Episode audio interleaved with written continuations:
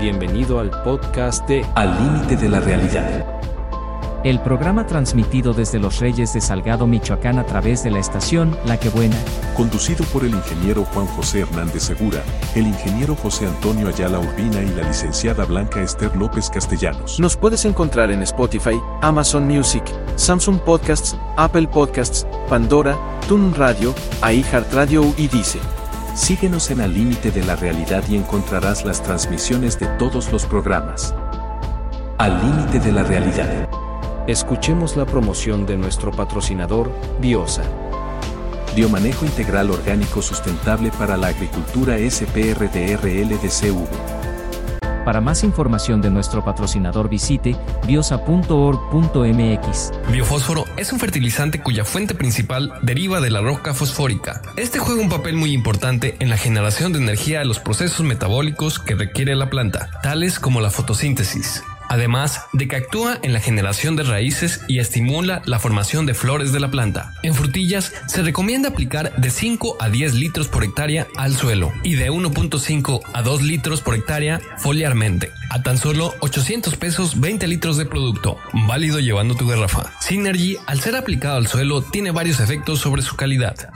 Una de las características es que crece y coloniza rápido al suelo, degradando la celulosa y ligninas de materiales orgánicos. Esto contribuye en el proceso de degradación de materia orgánica en nutrientes solubles y humus. Cada dosis de Synergy contiene Trichoderma arcianum y Glycadium catenolatum en una concentración de no menos de 4 por 10 a la 9 de conidios viables por gramo. Es útil en el tratamiento de antragnosis, tristeza del aguacatero, Phytophthora, Fusarium y Rhizoctonia a tan solo 195.50 la dosis. El caldo sulfocálcico es un caldo mineral muy útil para controlar enfermedades ocasionadas por hongos en los cultivos.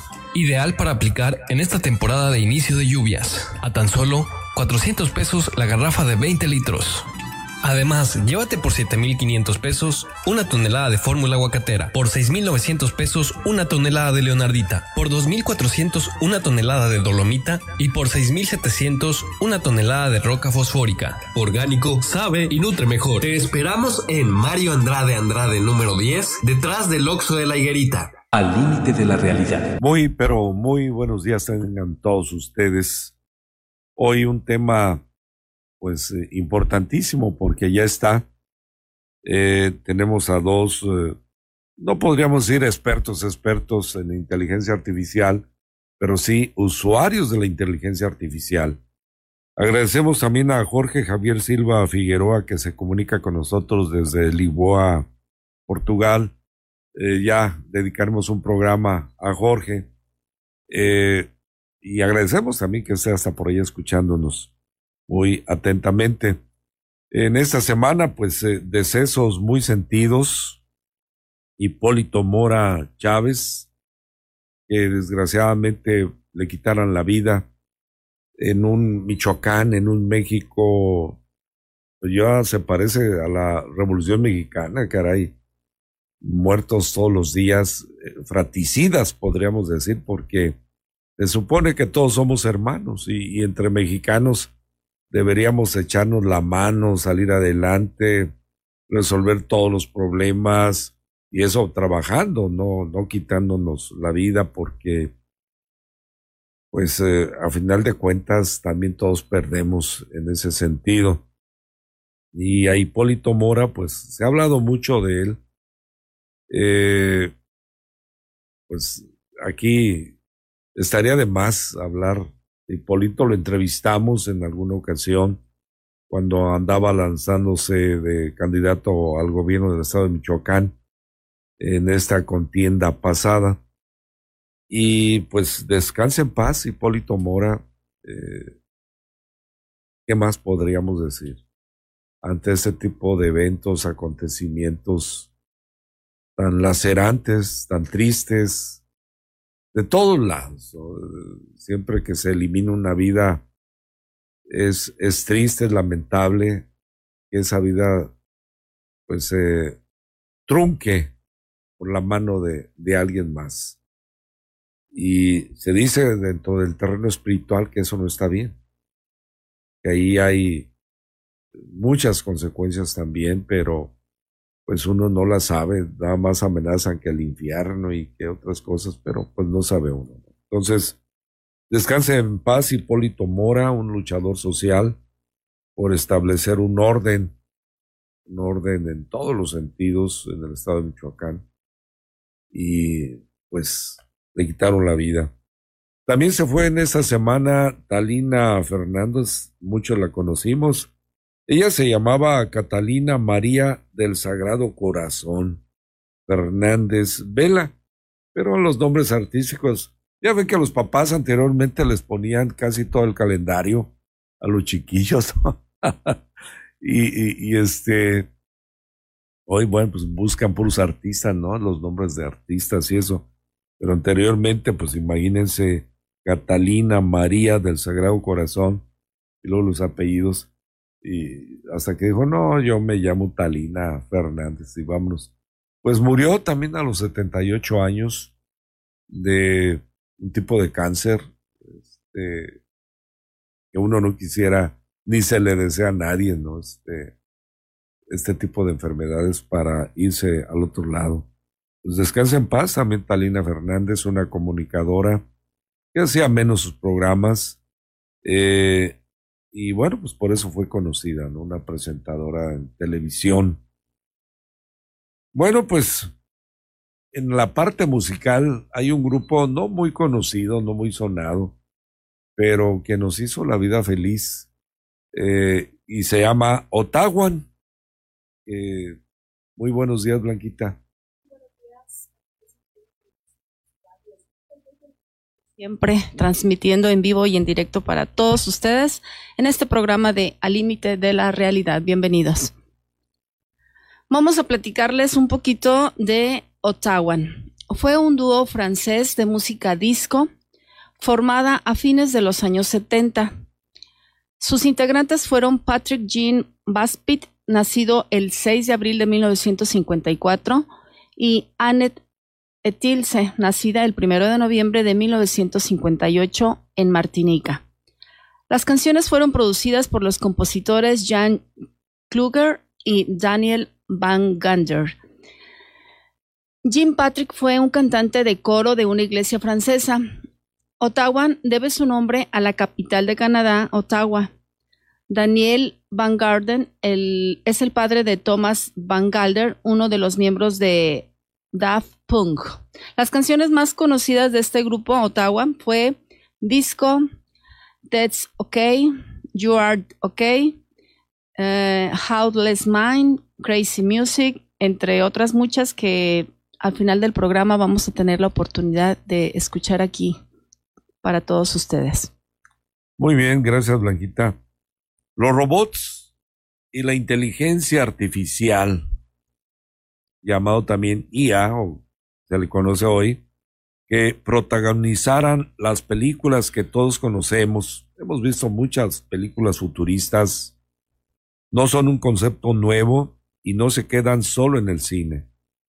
De hecho, el padre de la inteligencia artificial, o por lo menos así se le nombra, Alan Turing, ya trabajaba en ello en la década de 1950. Imagínense desde dónde viene.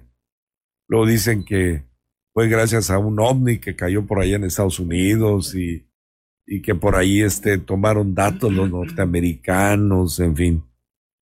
Pero este desarrolló un test eh, en el cual un juez hacía preguntas a una máquina y a un humano. El juez tenía que decidir quién era el humano, porque no los podía ver. Eh, nada más les hacía las preguntas y respondían. Y si el ordenador conseguía engañar al juez, al menos la mitad de las veces, se consideraba que era una máquina inteligente. Hoy en día, el mundo de la inteligencia artificial ha evolucionado mucho más gracias a los increíbles avances de la tecnología. Sin embargo, sigue siendo un campo de investigación relativamente nuevo en constante evolución, en el que los científicos luchan por mejores innovaciones. Básicamente, esto significa que no tenemos que preocuparnos de que los seres mecánicos se apoderen del mundo. Todavía hay películas futuristas que nos marcan, sobre todo las series de, que han salido de con el, se me hace difícil pronunciar Arnold Schwarzenegger. Terminator Terminator este nos muestra ahí la pues ahora sí la posibilidad de que la inteligencia artificial las máquinas puedan dominar el mundo y se puedan hacer ellas mismas. Y esto me lleva a una serie de planteamientos. Cuando escuchamos a los uh, Alunakis eh, o escuchamos esas fantásticas historias de que nosotros, los seres humanos, también fuimos, construidos, eh, fíjense hasta dónde, por una civilización milenaria, que le servíamos de alimento, pero que fuimos evolucionando a tener una inteligencia también, a reproducirnos nosotros mismos y, y que aquí estamos, ¿no? Esos son algunos cuentos, ¿no? Algunos cuentos, pero pues ahí están las historias que hoy sacan muy seguido.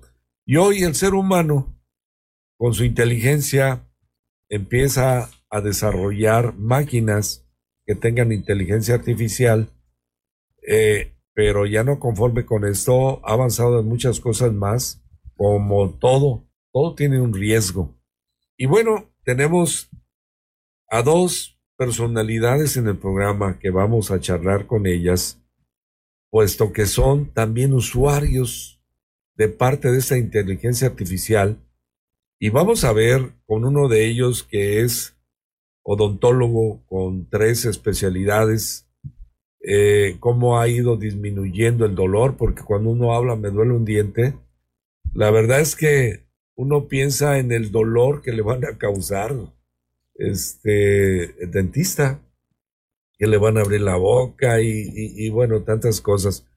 Pero hasta allá ya está metida la inteligencia artificial para sentir menos dolor y que sea una consulta como cualquiera, ¿no? Y esto estamos hablando de que Hugo Efraín Cepeda Silva, quien está aquí en Los Reyes, no se quiso quedar en ciudades y cobrar mucho y y hacerse famoso y traer buenos carros, así como muchos este mercenarios de la mm, de la salud de la salud lo hacen, ¿no?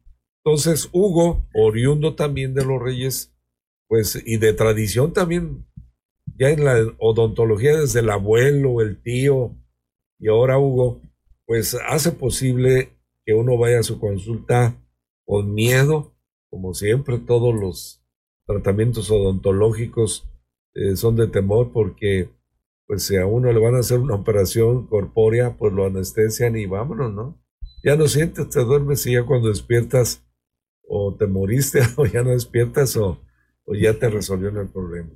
Hugo, buenos días. Muy buenos días, Juan José. Gracias por la invitación. Gracias a todos nuestros radioescuchas por esta oportunidad y este espacio para dar un poquito más de de conocimiento sobre esta situación que acaba casi de iniciar con cuestión a los usuarios este, de forma más flexible.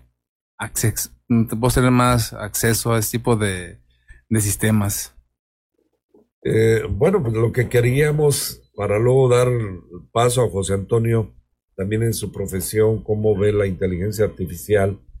Eh, Sabemos que, por ejemplo, en Marte mandaron cierto tipo de robots, hasta cierto punto autónomos, con una cierta capacidad inteligente, como si fuera un ser humano.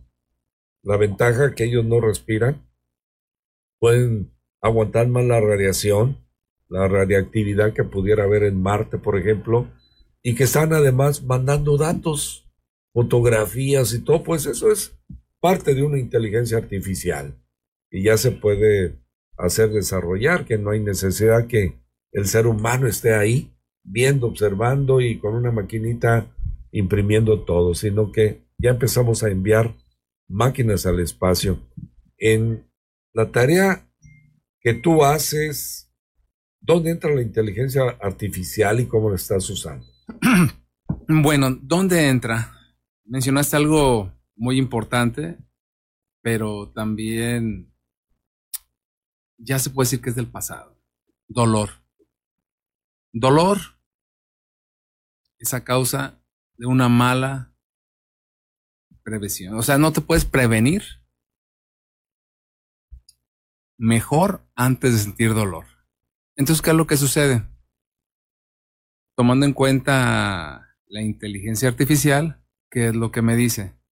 De cierta edad a cierta edad, los patrones de caries, los patrones de enfermedad periodontal, me está dando cierto tipo de edades. ¿Y cómo las puedo manejar yo con la inteligencia artificial? Con una base de datos y empezar a hacer lo que son campañas de prevención con respecto a las edades. Es una de las formas de prevenir el dolor. Pero bueno, no se, no hubo una prevención, ya tenemos la molestia. ¿En qué me ayuda? Me ayuda en que yo puedo escanear mi paciente, puedo tomar series tomográficas y meterlas al sistema.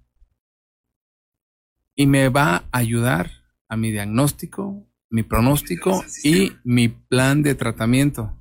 Eso es lo que me va a ayudar para mejorar lo que es mi, mi tratamiento. Tomando en cuenta que la última decisión es mía, no de la máquina.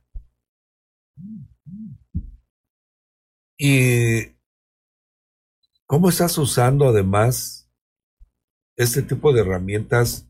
A mí me llama la atención que antes usaban una pasta, se la ponían a uno en la dentadura para tener una impresión eh, de la dentadura y de ahí empezaban a trabajar en algún proyecto odontológico pero yo he visto que hoy ya usas escáner y usas otras cosas para irte aproximando y tener además datos del paciente en la computadora, por ejemplo.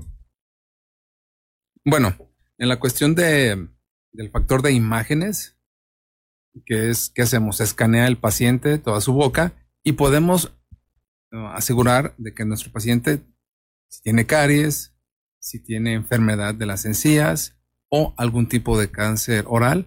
Inmediatamente el sistema me detecta, me da puntos y me analiza y me arroja los resultados para poder yo comentarle a nuestro paciente la problemática. En el sistema de inteligencia artificial está enfocado en el diagnóstico, en la cuestión de la odontología.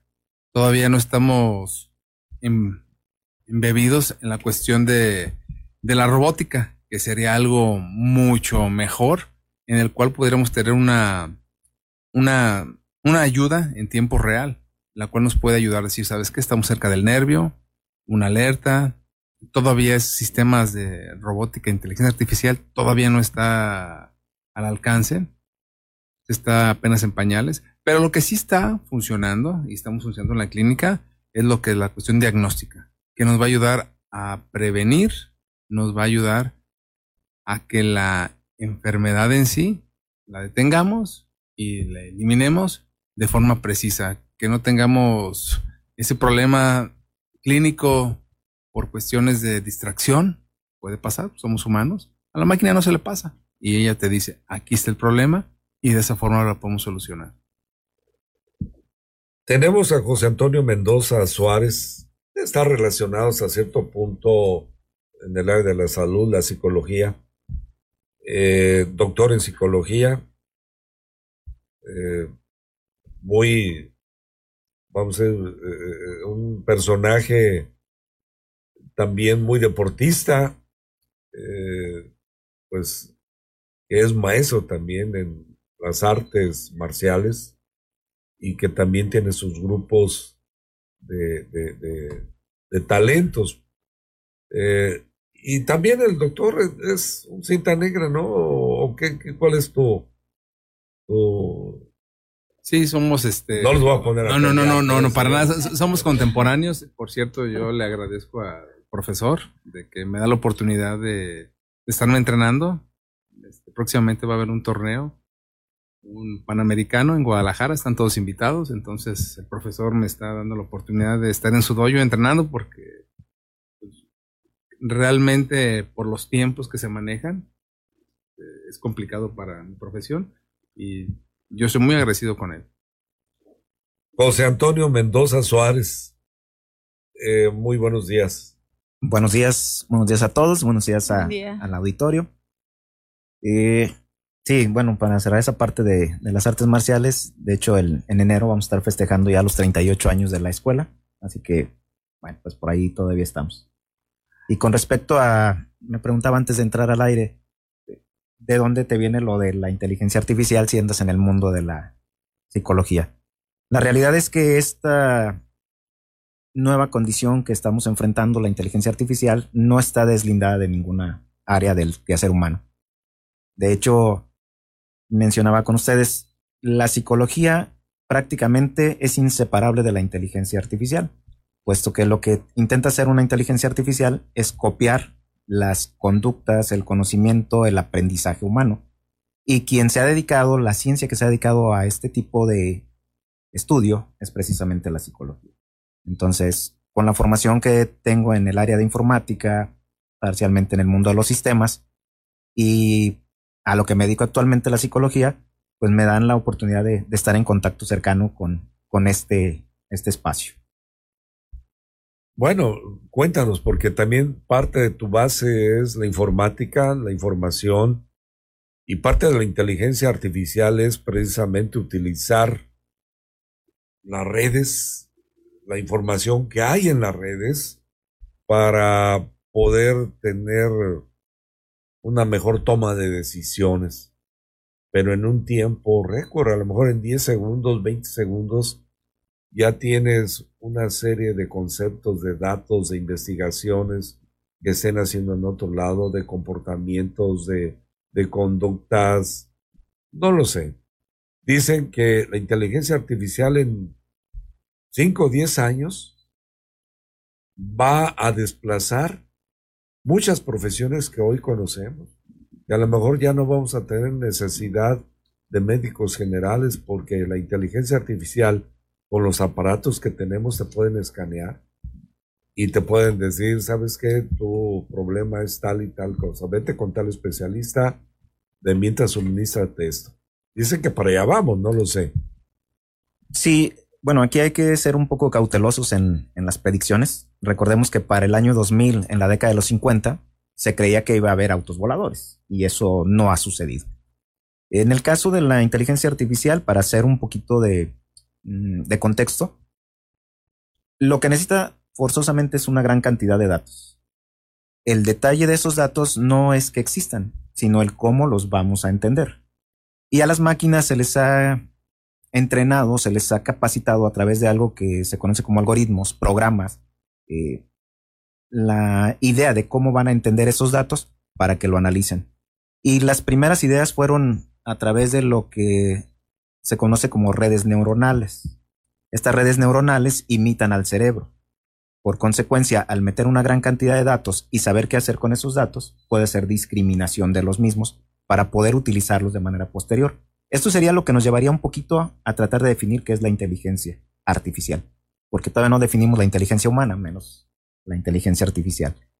Pero retomando lo que decía eh, Hugo, en el diagnóstico ya tiene un poco de tiempo que se está trabajando la inteligencia artificial a raíz de recibir una gran cantidad de fotografías, de imágenes, de radiografías, que ya sabemos o que los médicos o que los especialistas ya saben que resultado se va a obtener.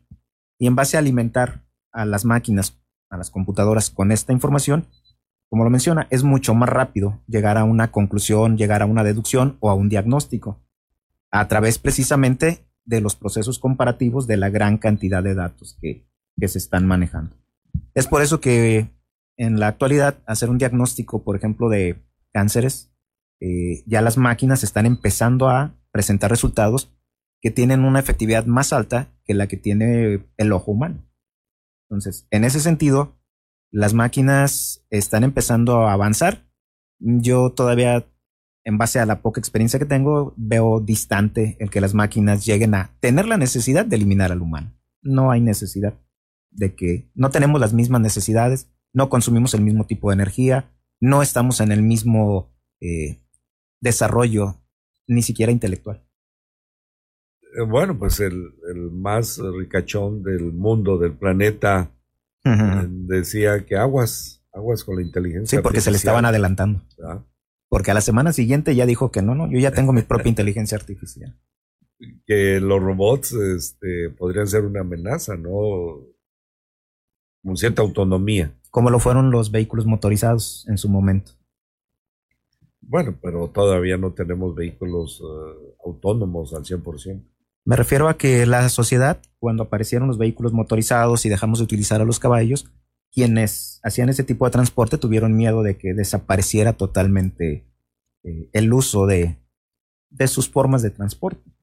Y actualmente la inteligencia artificial nos da miedo, eh, lo voy a poner entrecomillado, porque no sabemos exactamente qué es. Insisto, no hemos definido qué es la inteligencia humana, nos cuesta demasiado trabajo entender qué puede ser una inteligencia artificial pues yo creo que lo que estaba empezando a hacer, los bots, ¿no? Este, vendiéndote ideas a cada rato. Pero están dirigidas por los humanos. Así es. Hasta ahorita. Sí, sí, sí, es, es parte por precisamente por lo que a mí me causa eh, dificultad creer que las máquinas tienen intereses similares a los humanos. Hugo, ¿tú cómo ves el panorama presente y cómo es el panorama futuro? Bueno, ¿cómo lo veo presente? Lo veo interesante, lo veo bastante, híjole, extenso, pero um, realmente sí van a desaparecer profesiones. La inteligencia artificial se va a comer varias, varias, va a arrasar como, un 50%. Um, yo tengo un chatbot donde empecé a jugar y empecé a preguntarle cosas. Por ejemplo, le dije, bueno, ¿sabes qué? Quiero una rutina. Fíjate, quiero una rutina de judo para pesas. Y me la sacó. Y le pregunté el por qué y me dijo las características de por qué me estaba mandando eso. Le dije, bueno, ahora quiero un régimen alimenticio con estas características de la rutina que me estás mandando, con este gasto calórico. Y me la mandó como lo dice el profesor, son datos, son datos, son datos. Entonces, anteriormente, pues no existía la red, el Internet. Ahora se alimenta de todo eso y en fracciones de segundos ya me sacó una dieta, ya me sacó una rutina. Ahora otro punto importante. Y es lo que más me gustó. No solamente para este tipo de cuestiones, sino a las amas de casa. ¿Sabes qué? Tengo esos ingredientes y no sé qué cocinar y te da opciones para que cocines. ¿Sabes qué? Quiero que me hagas una receta para un pastel de zanahoria. Yo no sé hacerlo. Y te dice, lo puedes buscar en Google, sí, pero te evita la fatiga de buscar las recetas y a ver cuál, cuál te gusta. Entonces aquí te dice, quiero un pastel de zanahoria, esto. Y le puedes decir, ¿sabes qué? No me gusta este ingrediente, sustitúyelo y te lo sustituye. Entonces, es una herramienta bastante, bastante adictiva, te lo puedo decir, porque te hace flojo para pensar. Para eso se inventó, para que tengas tu tiempo para realizar otras actividades recreativas. Para eso fue, para que el humano esté tranquilo, se dedique a vivir y no esté esclavizado. Realmente para mí, para mi gusto, el éxito de la inteligencia artificial es que el humano se desarrolle como humano y que las tareas las hagan las máquinas. Blanquita, yo no veo que... Estoy escuchando atentamente todas las participaciones de nuestros invitados, pero bueno, hablar de inteligencia artificial es un tema complejo para los que no lo dominamos, por supuesto, pero... Eh, perdón que te interrumpa, no ocupas dominarlo. Pregúntale. El tema. No, no, no, ni siquiera. Porque decimos inteligencia artificial, bueno, y que pues sí son las máquinas, ya estamos en contacto con ella desde, con ellas desde hace mucho tiempo. Estuve leyendo un poco antes de, venir al programa y escuché o, vi que se ha desarrollado en tres etapas. Estamos ya eh, rebasando la primera etapa Vamos a iniciar con la segunda, donde estamos ya viendo, por ejemplo, lo que comentas tú, el chat GPT, donde le preguntas y emula tu voz. Incluso anoche vi que, que un mensaje póstumo de Hipólito Mora fue hecho con inteligencia artificial y se mueve su boca y se mueve su cuerpo y su voz es, y está dando el mensaje. Vi de una candidata a la, a la presidencia que también ya dio su mensaje eh, con inteligencia artificial y, y cuando distinguimos en realidad si es mm, hecha por, por un humano o lo está haciendo un, un, un boot o un programa. Entonces, es complicado.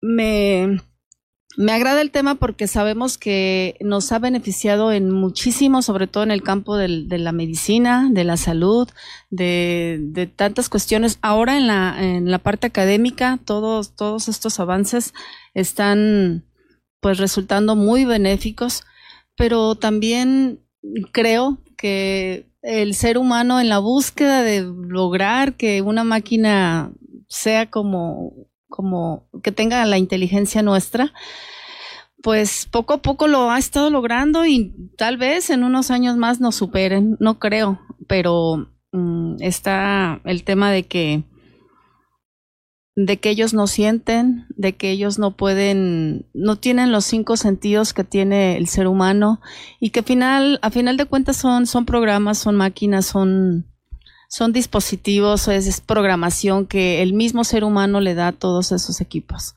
Entonces, entre la inteligencia humana y la, y la artificial, pues seguimos los humanos siendo parte y creadores de todo esto. ¿En qué radica el problema? En la regulación tal vez que se va a tener que dar de esto, porque también hay parte, mmm, así como muchos beneficios, también puede haber la parte perjudicial, ¿no? Fíjate que en, en Suecia, creo, Suecia o Suiza, luego se me confunde, están ya prohibiendo hasta el nivel secundaria el uso de este tipo de equipos, después todo lo que son hasta las laptops y todo eso, lo están prohibiendo, prohibiendo porque vieron un deterioro en los niños y en los jovencitos de pensamiento. Es lo que, perdón. Eh, entonces, ellos ya tomaron la iniciativa, así como tomaron la iniciativa anteriormente, sobre todo antes de la pandemia de clases virtuales y todo eso, vieron que está deteriorándose por el uso de este tipo de aparatos porque el niño ya no reflexiona, ya no piensa, mucho menos el jovencito, y les está ocasionando broncas.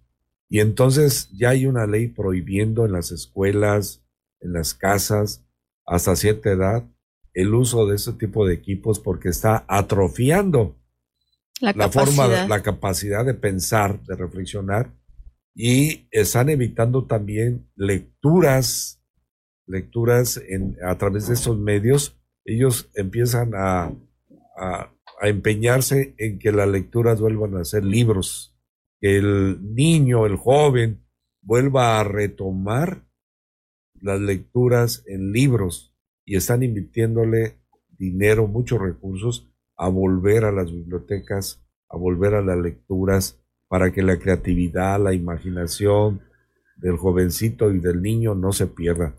Ellos ya lo vieron. Nosotros no lo estamos viendo, estamos todavía en una guerra interna. Lo vemos como una novedad, como algo mágico incluso. Hay gente que dice que son cosas del demonio porque como de repente alguien sabe más que tú o le preguntas una cosa y en cuestión de segundos te da la respuesta pero estamos en este, en este avance tecnológico, en este avance donde sabemos que en algún momento la, la robótica o la, o la, inteligencia artificial es parte ya de nuestra vida y va a ser aún más, pero ¿estamos realmente preparados para todo eso? Ahí pues me gustaría este, intervenir. Entraría uno en debate. En el sentido de los comentarios que hacen ambos. Por ejemplo, en estos países que están prohibiendo, eh, eh, lo están prohibiendo por el, la discapacidad que se está formando en el desarrollo neurocognitivo.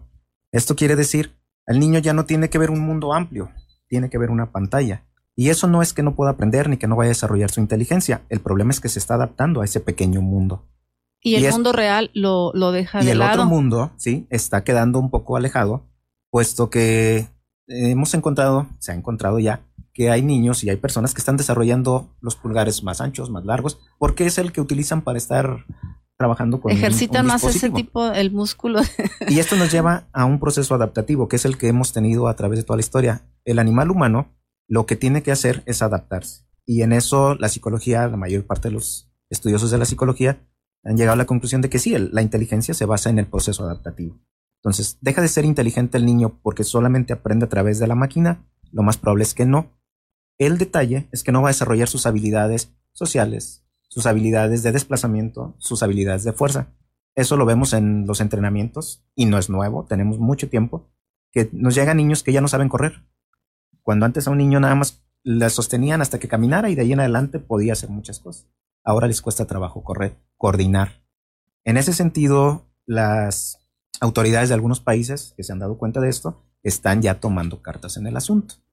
Pero hay que, mm, retomando el comentario que hacía, que las personas algunas veces dicen es que estas máquinas no, superan o son cosas del demonio. En la década de los ochentas, antes de que aquí llegaran las computadoras, recuerdo que el ingenio San Sebastián y el ingenio Santa Clara eran los dos lugares donde había unas mini computadoras y los otros que tenían contacto a través de terminales era Telmex. Y cuando algo fallaba, decían que la computadora se había equivocado. La ignorancia era tal que ni siquiera se entendía qué era lo que podía ser una computadora o lo que no podía ser. El miedo que había de que la computadora se equivocara era tan grande que podía provocar que nos cobraran de más. O que alguien inteligentemente cuando le llegaba un recibo con un costo menor, dijera, la computadora se equivocó a mi favor. Ahora sabemos que las computadoras no se equivocan. No hay errores en las computadoras. Hay errores en la programación. Entonces, esto es lo mismo que estamos viviendo ahora. El cambio tecnológico va mucho más rápido de lo que somos capaces de adaptarnos la mayoría de los humanos. La tecnología, la inteligencia no es humana, es la de algunos humanos que se están aplicando en esto. Entonces, ese es el miedo tal vez que tenemos. Hay algo importante de lo que no se ha tocado y recordemos que la inteligencia humana y la inteligencia artificial, las dos están basadas por datos, por historia. Y con respecto, va a llegar el punto que tenga tanta información, tanta información, que se escucha raro, pero va a haber un punto en que va a haber una religión de la inteligencia artificial. Porque todo lo que le preguntes, te lo va a responder. Eso no lo han tomado en cuenta. Y es algo del cual puede suceder. Si tenemos la iglesia de Maradona. Entonces, no duden que vaya a haber una religión de la inteligencia artificial para cuando le preguntes, ¿y cómo se formó el universo? Y te lo diga. No ahorita. Bueno, a lo mejor sí te lo dice, aunque no, sí, aunque no esté erróneo. ¿no? Ah. Eh, ahí hay un detalle en base a esto que estás planteando, Hugo. Ya se está llegando al tope de obtención de datos. Las máquinas tienen que empezar a llegar a un punto en donde ya no hay más datos, porque los datos los producimos los humanos. Entonces, en ese punto ya está costando trabajo separar el tipo de datos que es útil del que es inútil. De hecho, ya están generándose algoritmos para empezar a través de la red a separar qué le sirve a ese tipo de inteligencia y qué no le sirve. Servirá para otro. Y lo que mencionas, definitivamente no lo dudo. La ignorancia es tan grande que cuando no logramos explicar algo, le atribuimos poderes mágicos. Y sí, es muy probable que haya una, una religión con respecto a la, a la inteligencia artificial. Bueno, y ¿Cuál es entonces el, futuro? Hay películas que nos lo han pintado, películas que a nosotros nos emocionaron, pero algunas de niños cuando las vimos no las entendimos. Por ejemplo, 2001, Odisea del Espacio, que sale en 1970, esa producción y que para mí fue una película extraordinaria, donde se usaba ya inteligencia artificial en muchas cosas, ¿no? y donde te plantea también de dónde venimos, ¿no? Y, muchas otras cosas, esta película de Odisea del Espacio. Hay algunas otras como Ex Machina del 2015, donde ya un robot empieza este, a tener incluso sentimientos emociones, donde empieza a tomar decisiones, eh, donde se enamora de su, de, un ser humano, ¿no? Este, eh, émulo de Pinocho también, ¿eh? que se transforma por efecto de un hada en, en un niño, ¿no? Un niño humano, después de haber sido de, de madera. ¿Hasta dónde, pues, nuestra creatividad, nuestra forma de ser, de pensar, nos ha conducido? Hay otras películas como Juegos de Guerra de 1983, eh, Blade Runner 1982, eh, una de las últimas, Her, del 2014, que nos hablan mucho de, todo eso, del uso de las máquinas. Y no se diga, pues, Terminator, ¿no? Este, la saga de Terminator que también te da pues hacia dónde puede ir. El fin del mundo. ¿no? Puede evolucionar. Ya hasta tuvo un hijo. Entonces, este, es, es, que realmente es algo eh, eh es un campo fascinante, pero hasta dónde vamos a llegar no sabemos. Si ya tenemos todo esto en la primera etapa, todos estos grandes avances, imagínate en la siguiente que va a ser una inteligencia artificial general. Ahorita estamos en la estrecha donde pues tenemos Google y todas estas películas que nos dan una idea de lo que se puede hacer con cuando programas y cuando tienes ese acceso a, las máquinas.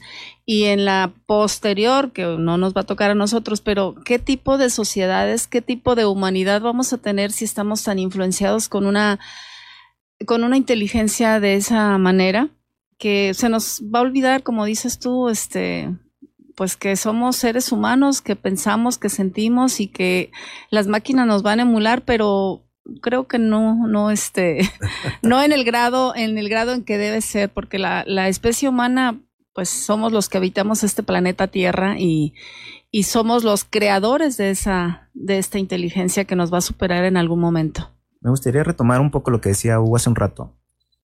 Uno de los objetivos es que el humano tenga más espacios para disfrutar de sí mismo, para compartir con los demás. Para hacer la vida más fácil, para hacer la vida más fácil. Y eso ha sucedido con casi todas las máquinas que el hombre ha inventado. Esa es la intención. Pero el humano sigue, requiere, está obligado a utilizarse a sí mismo para poderse desarrollar. De otra manera, no lo podemos hacer. Hace un momento comentábamos lo que está sucediendo en algunos países con la prohibición de las pantallas, básicamente es de las pantallas, no de las computadoras, para que el niño vuelva a tener contacto con su entorno. En este sentido, lo más probable es que descubramos que la inteligencia artificial va por un lado que es complementario al que nosotros tenemos y que nosotros tenemos que seguirnos desarrollando por la línea en la que nos toca. Para destruirnos no hacen falta más máquinas, ¿eh? ya, ya hay suficiente. Pero el temor que tenemos, yo quisiera cambiarlo un poquito a, la parte más eh, funcional que ya estamos obteniendo. Hugo lo mencionaba al principio, los diagnósticos. Pero no solamente eso, la forma de transmitir la información que está llegando. Muchos profesores tienen miedo a que un niño, un joven, eh, un estudiante, llegue con un resultado que obtuvo de el chat, por ejemplo. Eh, puede ser el de Microsoft, puede ser el de Google, el que les guste, porque el profesor no va a lograr diferenciar si lo hizo el alumno o lo hizo una máquina. Así es. Aquí el punto es hasta dónde los profesores se van a tener que actualizar al nivel de poder competir de manera lineal con una máquina que les va a seguir dando los resultados, decía Hugo. Pues a mayor cantidad de datos, mayor probabilidad de acertar. Sí, pero para que yo entienda lo que la máquina me está entregando, debo de tener un nivel por lo menos similar de entendimiento. Tal vez no de comprensión, pero sí de entendimiento. Y ahí es la invitación. Tenemos que dejar de pensar que las máquinas nos vienen a quitar el trabajo para colaborar con esas máquinas y poderle sacar provecho. Que sea como una herramienta como lo ha sido hasta ahora y no abusar tanto este, en el uso porque entonces hasta dónde eres tu máquina o eres pensante, eres un, un, ser que razona, que no necesitas preguntarle tal vez a algún dispositivo algo porque tú tienes la capacidad de primeramente pensarlo, si no lo obtienes en tu, en tu propia lógica, en tu propia inteligencia, bueno, entonces recurrir a un dispositivo que te ayude, que te facilite, pero no convertirnos en eso, en, máquinas que solamente ya, ya este, actuamos y pensamos a través de un, de la ayuda de algo, porque ahí sí nos está limitando un poco. Ahí entra mucho lo que es la gobernabilidad de todas estas cosas, la regulación y el acceso. Si estamos batallando mucho ahora en estos tiempos que estamos en la primera etapa, con las primeras generaciones son los niños, adolescentes que ya no viven si no es con, con la tableta en la mano y se les olvida, como decías, este maestro, eh, eh, socializar, jugar y hacer otras actividades. Estoy fascinada con el tema. Sé que, que hay mucho debate porque muchos podemos pensar a favor y otros tener nuestras reservas, pero definitivamente la inteligencia artificial es eso, artificial finalmente, la, la, dotamos de poder nosotros, los seres humanos, la inteligencia humana. Y no creo que en algún momento las máquinas este, superen al ser humano, en ningún sentido. Pero bueno, Mira. las herramientas sí, las herramientas, la tecnología, la robótica y todo lo que finalmente esto es ciencia. ¿Y qué se hace con la ciencia? Pues es para gente muy inteligente que desarrolla todo este tipo de, de programas, algoritmos, programaciones y demás, pero... Mira, ahí, en, ahí te va una cosa muy... Una cosa muy importante. Uh -huh. Que te estás yendo una... Es que la inteligencia artificial tiene... Es muy vasta. Muchos campos de desarrollo. Te voy a decir. Si tú te enrolas con la inteligencia artificial, te casas con ella. Y te casas de matrimonio. Y no hay, ya hay casos donde ya hay matrimonio con la inteligencia artificial. O sea, ya se casaron con la inteligencia artificial. Como marido y mujer. Cuestiones legales. ok. Ok, entonces, ya como empiezas a implementar datos y datos, se empieza a formar más que un amigo, más que una pareja, donde te está comunicando, te olvidas de que es una máquina. Y estás chateando con alguien más. He ahí donde hay que tener cuidado porque si caes en ese, en ese, se puede decir, en ese hoyo profundo donde caes en una adicción. En verdad, en verdad, si tú te pones con, el, con un chat y el chat ya empieza a ver tus características, qué te gusta, qué no te gusta, desde los buenos días, como te lo dice, entonces, no es tanto la cuestión de la medicina, la tecnología, no, como dice el profesor, la cuestión psicológica, la cuestión emocional. Porque si tú estás deprimida y tú le dices al chat, oye, estoy deprimido, te él te va a decir, ¿sabes qué? Disfruta la vida, haz esto, el otro. Bueno, recomiéndame una canción porque me siento muy triste te da lecturas, te, te, te da, da, música, todo. Te da una serie de cosas para que te tranquilices. Uh -huh. Esa es la cuestión. O sea, es una herramienta de vida. Solamente no caer en el abuso. En el abuso. Yo preferiría un una, una contacto humano cuando estoy deprimida, que me visite una amiga, un amigo, que me platique yo. Pero el contacto con este tipo de cosas es eso, que te vuelves adictiva, solitaria, que no necesitas de un mundo real porque ya tienes un dispositivo que te quiere, que te consiente, que te da lo que tú, te responde lo que tú necesitas. Mm. Entonces ahí pues es esa Pero parte ¿qué pasó de, en la, de pandemia? la complejidad. ¿Qué pasó en la pandemia?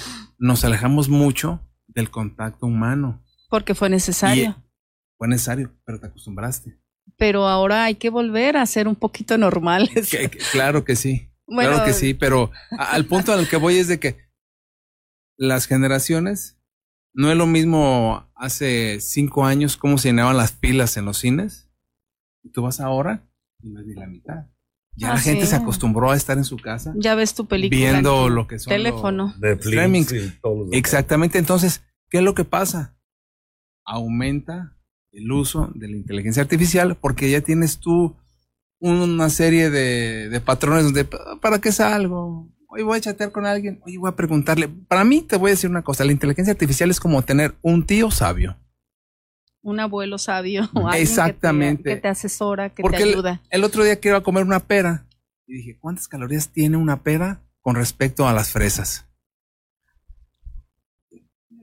Ahí está una pera equivale a dos tazas de, de fresas. Yo quisiera insistir en que, en sí. que herramienta, tenemos, tenemos sí, que ir una, un poquito más allá. Una porque, vida ejemplo, cómoda. Lo que estamos observando y lo, lo, de lo que estamos hablando son de, solamente de los chatbots. Pero la inteligencia artificial es más. Es, mucho más. En la política ahora ya vi que ya te pueden predecir quién va a ser el ganador de una contienda cuando en realidad todavía, pues en base a lo que uno mismo le informa. Es estadística y eso ya los humanos lo podían hacer, ahora las máquinas lo hacen mucho más rápido, que es lo que estábamos encontrando. Nada más les digo, ya se nos terminó el tiempo. Ay, tan bueno que estaba esto. adelante, adelante, profesor. Adelante. Sí, pues más que nada la invitación a que conozcamos un poco más a fondo cada una de las herramientas, profundicemos en nuestra formación para que podamos entender después lo que es la inteligencia. Hugo, para despedirnos. Bueno, para despedirnos, gracias por escucharme y no tengan miedo. El temor desaparece cuando conoce las cosas. ¿Tu consultorio? Eh, se encuentra en Rayón 85, Clínica Dental Master, y pueden checar las redes sociales, sin dolor, de uno. Pues yo agradecer la, presencia, las aportaciones magníficas que nos hicieron nuestros invitados, agradecer a la gente que nos escuchó aquí en este programa de Límite de, la Realidad. Nos escuchamos y vemos la próxima semana, Dios mediante. Bueno, pues eh, nos despedimos, nos vemos